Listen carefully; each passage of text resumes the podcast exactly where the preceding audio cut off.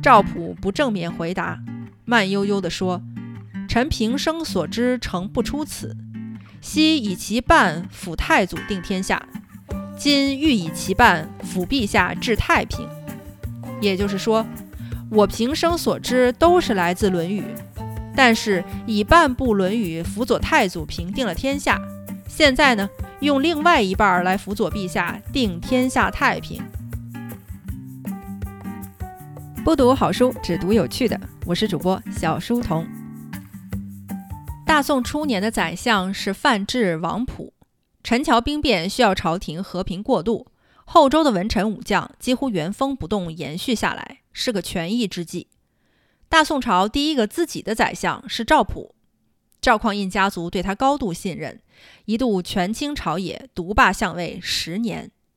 宋太祖的父亲赵弘毅。当年在滁州军中养病，赵普像儿子一样侍奉汤药，不离左右。赵弘毅把赵普当成本家晚辈看待。后来赵匡胤做了定国军节度使，赵普被推荐过去做长书记，执掌文书。宋太祖登基之初，杜太后身体还很健康，经常参与宋太祖的军国大事。杜太后习惯称赵普为赵书记，曾拍着赵普的后背说：“赵书记且为尽心。”我儿未经事也。赵普比赵匡胤也才大五岁。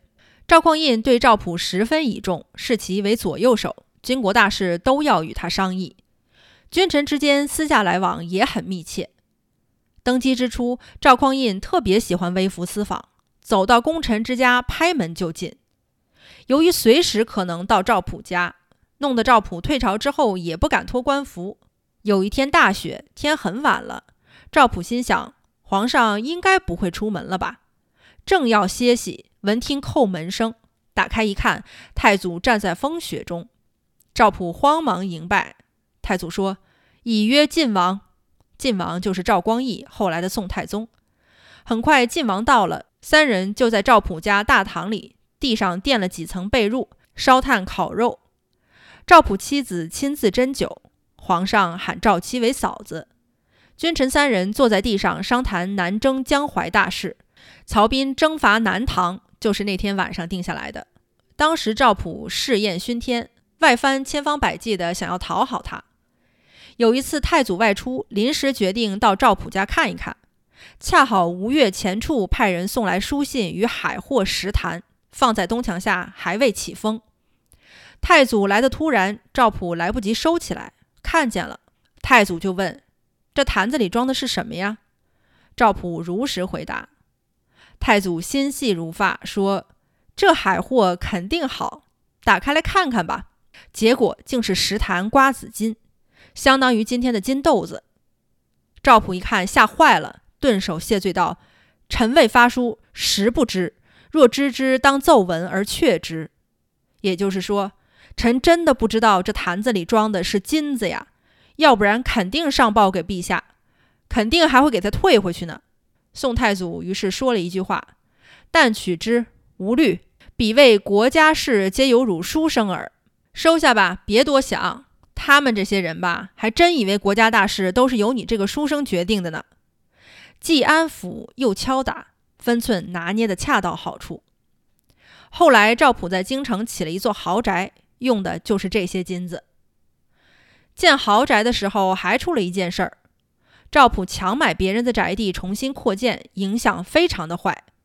御史中丞雷德香就弹劾赵普聚敛财会，太祖一听就火了，顶称上有耳，谁还没个把柄？你难道不知道赵普是我的社稷重臣吗？骂完还不解气，让人把雷德香拉到庭院，拽着胳膊甩了好几圈，帽子都甩掉了。许久才让他戴上帽子，回到殿上，安抚了几句，说：“这事儿以后你就别再提了。今天饶了你，但是今天的事儿你也别对外说。御史中丞的权威还是要照顾的嘛。”赵普在太祖前期很有分量，后来越来越贪财，耽误政事。天下太平之后，大局也都定下来，太祖就开始厌烦他了，让他去洛阳做西京留守。到洛阳之后，赵普又要建豪宅，以他昔日为相的影响力，让人从陕西、甘肃采购了数以万计的建材。这就被当时的宰相卢多逊给告了。宋太宗当时刚继位，召他赴京。赵普以为凶多吉少，临行前坐在推车上，围着新府地转了一圈又一圈，跟家人说：“我可能再也回不来了。”没成想到了汴梁之后，马上恢复了相位。原来宋太宗继位后，看了当年的金贵之盟，知道赵普是有大功的，于是就召其回京任职。赵普在太宗太祖眼里是个秀才、读书人，实际上他早年从军，读书也不多。唯一熟悉的经典就是《论语》。回京复了相位之后，宋太宗问他：“坊间传闻宰相读书不多，有这事儿吗？”赵普不正面回答，慢悠悠地说：“臣平生所知，诚不出此。昔以其半辅太祖定天下，今欲以其半辅陛下治太平。”也就是说，我平生所知都是来自《论语》。但是以半部《论语》辅佐太祖平定了天下，现在呢，用另外一半来辅佐陛下定天下太平。